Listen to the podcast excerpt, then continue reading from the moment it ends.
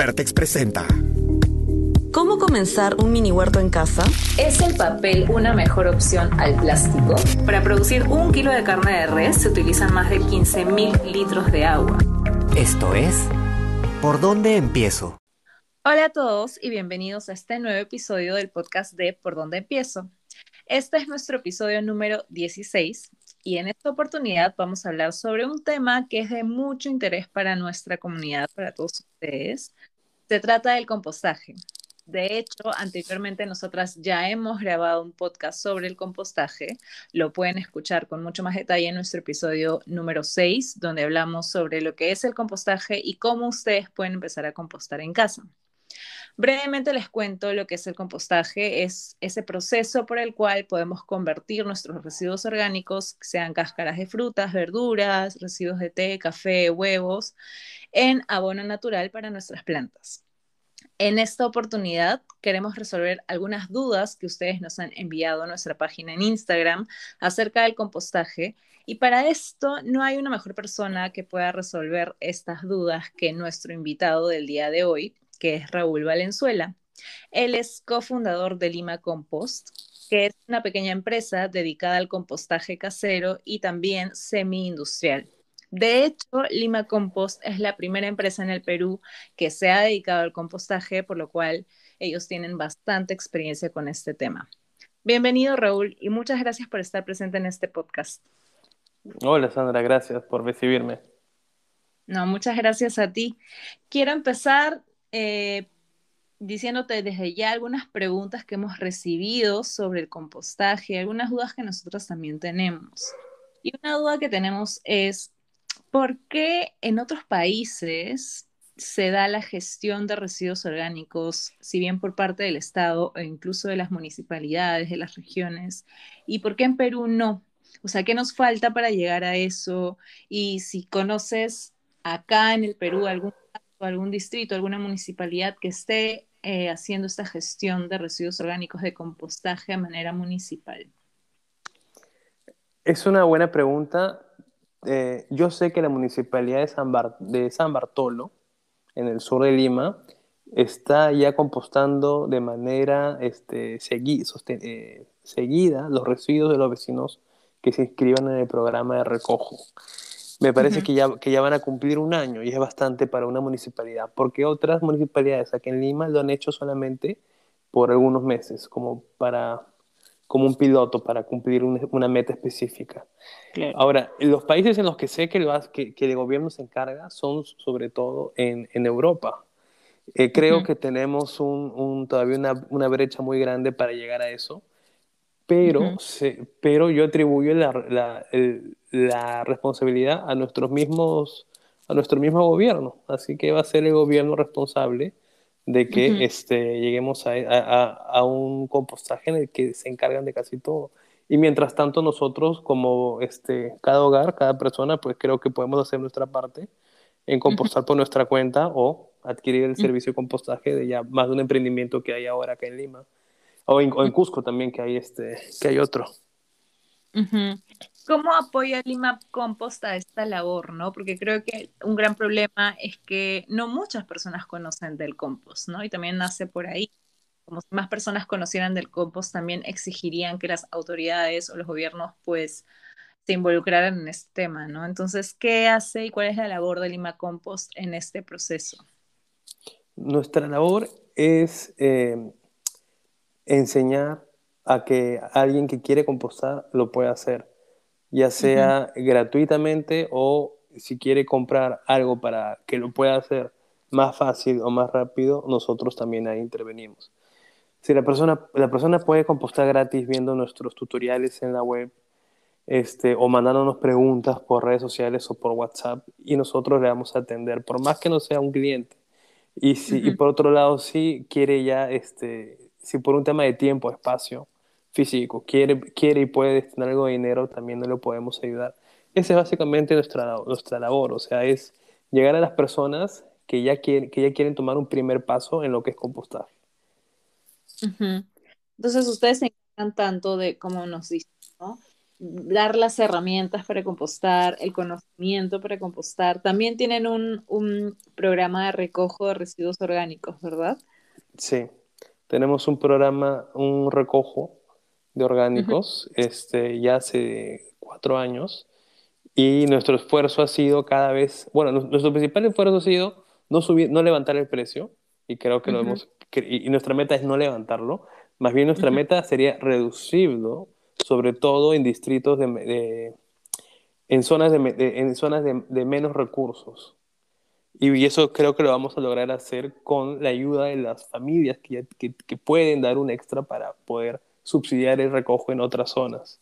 Pero además de recojo, pues este, vendemos composteras de arcilla, de madera, hacemos talleres y como te digo también, o sea, para que la persona haga el compost dentro de su casa. Y como te digo, pues este, también estamos para resolver cualquier tipo de duda.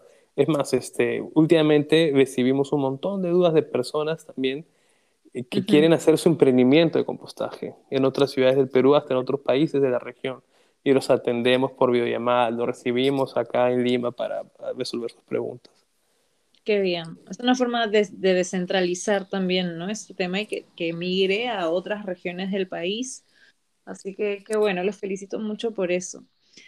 Ahora, nos han llegado muchas preguntas respecto a específicamente cómo hacer el compost en casa, cómo puedo empezar a hacer mi compost en casa. Bueno, nosotros tenemos un podcast que hablamos un poco sobre este tema, pero así nos puedes decir un poco cuáles son los básicos, qué necesito de básico en mi casa para empezar a compostar. Claro, lo básico es primero que tengas un metro cuadrado de espacio ventilado. Si, estás, si, vives en una casa, puede ser el jardín, si vives en un depa, puede ser tu lavandería o tu balcón, o si tienes acceso al techo, el techo o, o el sótano, o el parqueo en el sótano. ¿Ya? este, después necesitas tú eh, saber qué vas a es destinar tiempo, más o menos entre, entre, tres, entre dos y tres horas a la semana. ¿ya? Este, y, una, y una vez ya, ya sabes que tienes el espacio físico y el tiempo, consigues tu compostera. Para esto puedes comprar cualquier maceta eh, que sin pintar que tenga una dimensión de 30 centímetros de altura por 30 centímetros de diámetro o ir al mercado y comprarle una java de madera, de fruta, a tu casera por dos soles y forrarla por dentro con plástico. Dentro vas a poner una mezcla de todas tus este, frutas y verduras, cáscaras de frutas y verduras que acumules por tres días, cortadito, chiquitito, el tamaño de la uña. Mi sugerencia es cortarlo con cuchillo tablet de picar. Y mezclas eso, ese volumen que es, cortado, que es cortado, con cuatro veces lo mismo, pero eh, de hojas secas, que consigues en un parque o en tu jardín. Las hojas secas también están cortaditas. Mezclas eso por, este, por un minuto, lo metes dentro de tu compostera, lo cubres con, una, con un polo viejo y una pita, y repites el procedimiento cada vez que tengas residuos. Este, lo ideal sería cada tres días hasta que llenes la olla. Y dejas que complete eh, siete semanas y ya está. En verdad es como que la, guía práctica, a prueba de balas, ya para que compostes sin, malos olores y, sin este, insectos. Eh, cualquier otro, cualquier inconveniente que puedas tener a, a, lo largo de ese camino, a mí me encanta que nos mandes un mensaje para, para, para resolverlo este, puntualmente. La, una de las dudas que más nos vienen es, este, ¿está caliente? ¿Está bien? Y claro, la, razón por la que está caliente es este, porque la materia orgánica cuando se descompone se, se, se, calienta. Y hay dudas también que nos vienen y dice, ya no está caliente, ¿está bien? Y también se le explica, pues, este, que claro, pues eso es una etapa de compostaje. Pero eso es lo interesante. O sea, yo, yo creo que si le explicamos todo esto de golpe a una persona que va a comenzar, que va a compostar por primera vez, lo vas a este, aturdir. Entonces, lo mejor es que el aprendizaje se dé poco a poco, de acuerdo eh, a tu curva de, de aprendizaje. Totalmente de acuerdo. Además, es todo un proceso, ¿verdad? Es todo, eh, bueno, nosotras que compostamos ya hace un tiempo también, eh, es un proceso de aprender y seguir aprendiendo y continuar aprendiendo, porque siempre vamos a tener experiencias diferentes con el compost, pero como todo en la vida, pues uno continúa aprendiendo en el proceso. Muchas personas nos han preguntado sobre cómo evitar eh, que nuestro compost atraiga insectos o malos olores, porque muchas veces la razón por la cual las personas no empiezan a hacer compost en casa es por el miedo o ese temor de que huela mal, de que hayan insectos, es la familia un poco que se opone con que se empiece a compostar en casa, como que hay un poco de rechazo de ese tema. ¿Cómo podemos para evitar este problema? Para evitarlo, eh, hay que saber que los mosquitos vienen por exceso de humedad y el mal olor que se puede generar también se genera por exceso de humedad. Entonces la clave es atacar ese exceso de humedad. Y para eso pues es que nosotros recomendamos esta mezcla de usar cuatro veces la cantidad de material seco que lo que tienes de material fresco. Eso es la clave, por eso es que tengo que en esa receta que he dado esa prueba de balas. Ahora es importante que el material seco, que en este caso estamos recomendando hojas secas, para que no gastes plata comprando serrín o lo que sea, este, también estén cortaditas, chiquitas. Tienes que tomarte el trabajo de cortar con tu tijera, chiquitito, y este, ya, y entonces ya cuando tenés esa cantidad de material seco, le va a dar una estructura a la mezcla, ya, porque material seco permite dar estructura, va a permitir que se oxigene mejor, ya no se va a compactar, ya no va a haber este, ya, ya no va a haber humedad, y además ese material seco va a chupar la humedad de los residuos frescos. Eso es uno, o sea, la clave es material seco usado en exceso, o sea, cuatro veces lo que usas de frescos y cortado chiquito para que se mezcle bien. Y lo dos sería que revuelvas por un minuto cada eh, tres días con una palita de jardinería desde el fondo de tu compostera hacia arriba, por un minuto para que tú te le des oxigenación. Con esas dos este, acciones, en verdad que, que sí, este, que de hecho... Eh, digamos que no son comunes en otros lados, si tú ves un tutorial de compostaje de otro país, eh, pero con esas dos acciones acá en Lima, con este clima muy húmedo, créeme que te solucionas los problemas que pueden haber de mal olor de mosquitos. Bien, qué buen, buen tip, buen tip para aplicar a aquellos que estén compostando o no se animan a compostar todavía.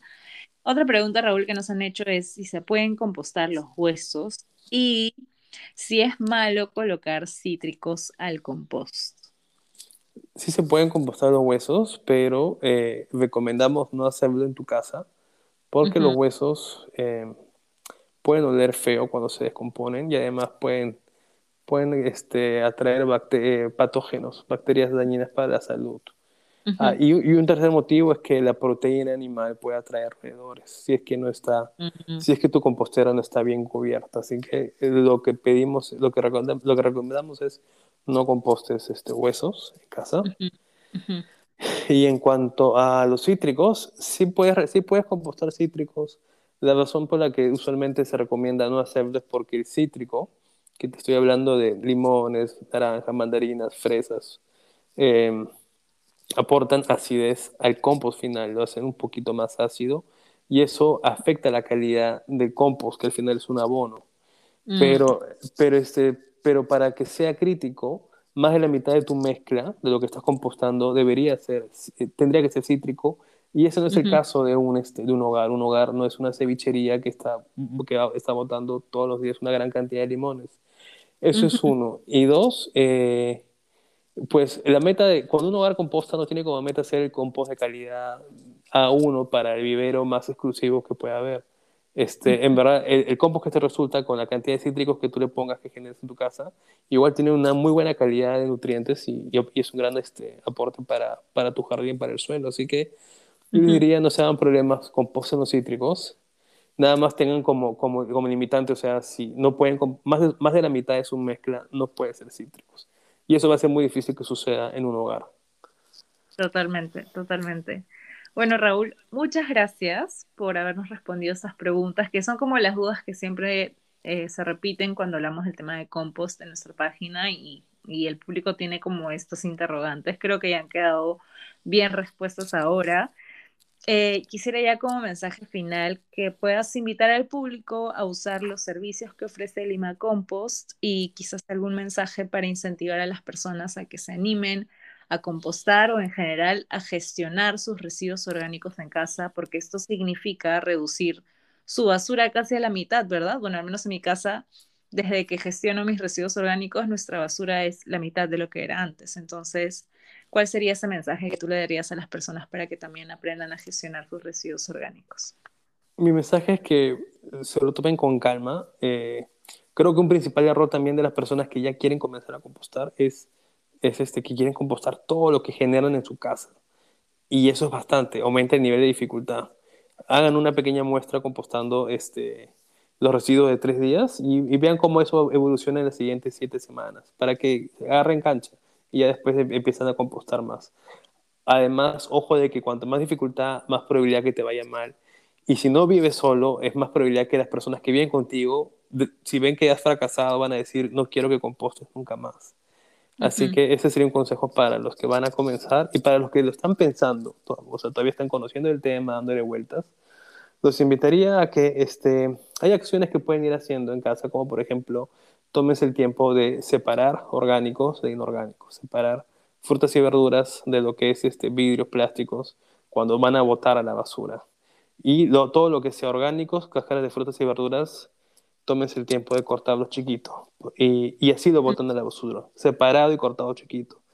Cuando botas tus orgánicos cortados chiquitos, una vez llenen al, relleno sanitario, van a degradarse más rápido que si no los hubieras mandado cortados. Pero en ese ejercicio de separar y cortar, también ya están eh, más o menos tomando las prácticas de que si estuvieran compostando, van a ver cuánto tiempo toma. Qué bueno, Raúl, muy buen tip como para entrenarse un poco antes de iniciarse en el mundo del compost. Es un gran tip este que nos acabas de dar. Y bueno, muchas gracias por estar aquí. Si ustedes quieren seguir a Lima Compost, los van a poder encontrar como Lima Compost en Instagram. Ahí van a poder ver un poco de los servicios que ellos ofrecen, sus talleres, sus productos. Muchas gracias, Raúl, por estar el día de hoy con nosotras, bueno, conmigo en este podcast. Y para los demás que nos quieran seguir a nosotras como Por Donde Empiezo, nos encuentran en Instagram como por donde empiezo.peru y en Facebook como Por Donde Empiezo. Muchas gracias por seguirnos en este podcast y nos veremos en el siguiente episodio. Chao. Gracias, chao.